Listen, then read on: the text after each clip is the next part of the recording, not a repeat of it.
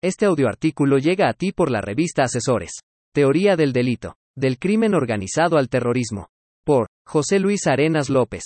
En México, el estudio y análisis de los delitos se entra en actos comunes o generales, de todos los hechos punibles en lo general.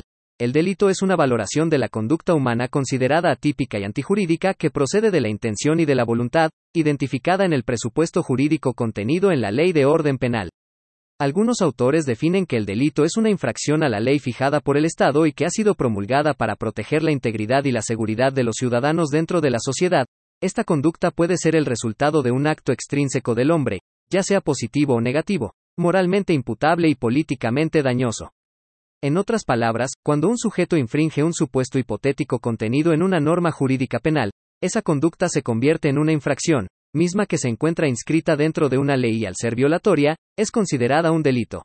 A esto se le conoce como teoría del tipo, misma que cuenta con una estructura que parte de la conducta como una acción o una omisión, esta, se encuentra dentro de una tipicidad que acumula los elementos suficientes para determinarla como una figura delictiva, al ser un delito, se le considera antijurídica y contraria al derecho, por lo tanto es ilícita, al ser una conducta, se considera una acción cometida por un sujeto identificado como autor del delito, culpable o responsable, es por eso que no existen razones de conveniencia que eximan la pena, ya que es punible. Un aspecto adicional al delito es la culpa. Sin embargo, no siempre, el sujeto activo experimenta la culpa, argumento que endurece la comisión del delito.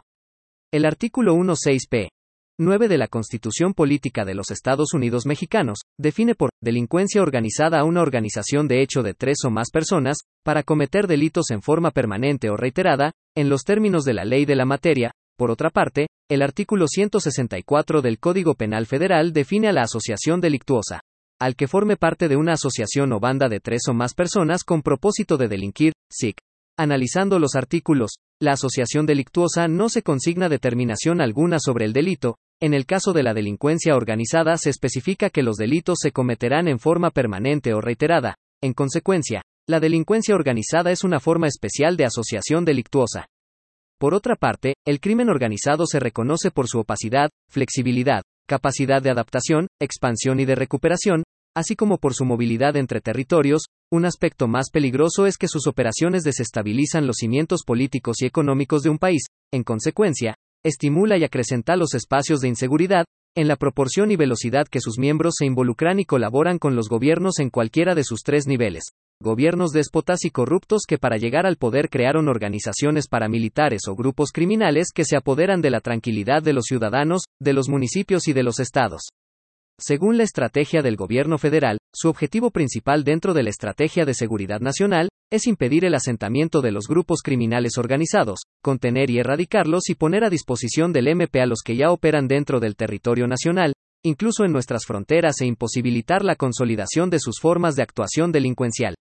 Sin embargo, esta estrategia ha fallado, hasta el cierre del mes de mayo, se tenían identificado 150 grupos criminales de alto impacto en el país, lo que convierte a México en el cuarto país con mayor criminalidad de 193 países analizados y el segundo lugar de 35 países en América y el primero en sofisticación y equipamiento.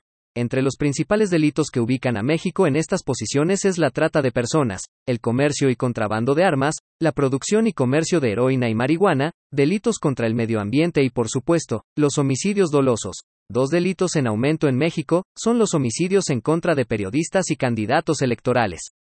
Estados como Zacatecas, Guerrero y Baja California son los punteros en violencia y son entidades que no cuentan con una estrategia de seguridad, cuyos gobiernos siguen culpando a administraciones pasadas, mostrando sus incapacidades para garantizar la paz y mostrando cercanía con los grupos delictivos. Como resultado de lo anterior, el fin de semana del 14 al 16 de octubre del 2022 fue el más violento del sexenio y quizá de muchos sexenios, registrando 286 homicidios dolosos, con un crimen organizado muy activo y sin presencia de las Fuerzas Armadas, demostrando con ello nuevamente, su incapacidad o su falta de interés por enfrentarlos y erradicarlos. Al 18 de octubre, la cifra roja llegó a 134.544 homicidios dolosos en un gobierno que se dice amoroso y con una política ridícula de abrazos y no balazos.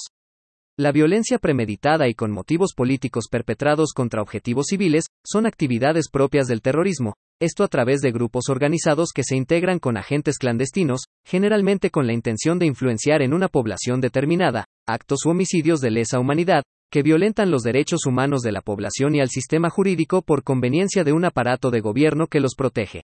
La ONU define al terrorismo como actos delictivos concebidos o planeados para provocar un estado de terror en la población en general, ya sea por consideraciones políticas, filosóficas, ideológicas, raciales, étnicas, religiosas o de cualquier otra índole que se hagan valer para justificarlos. Sin embargo, AMLO sigue en desacuerdo en considerar a los narcotraficantes y grupos criminales como terrorismo, alegando que México tiene la capacidad suficiente para controlar y erradicar la violencia en el país, situación que hasta la fecha ni ha controlado y mucho menos erradicado. Lo que sí es cierto, es que la violencia va en aumento, apuntando que a estos actos se le seguirán llamando delincuencia organizada. Lo cierto es, que de enero a junio de 2022 se reportaron 250 masacres en el país.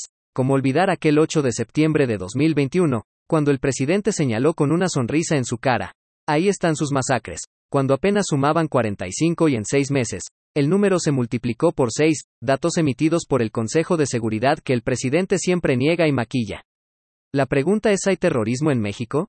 La respuesta es sí, esto es, cuando se usa la fuerza premeditada en contra de civiles, ya sea para intimidarlos o causarles daño en su persona, en sus familiares o en sus pertenencias o inducir terror, ya sea a través del cobro de derecho de piso o con fines políticos, secuestrando, desapareciendo o quitando la vida de sus víctimas.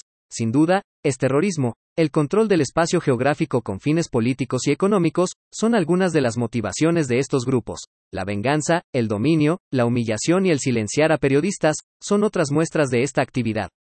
El Código Penal Federal, en su artículo 139, define al terrorismo como actos en contra de bienes o servicios, ya sean públicos o privados, o bien, en contra de la integridad física, emocional, o la vida de personas, que produzcan alarma, temor o terror en la población.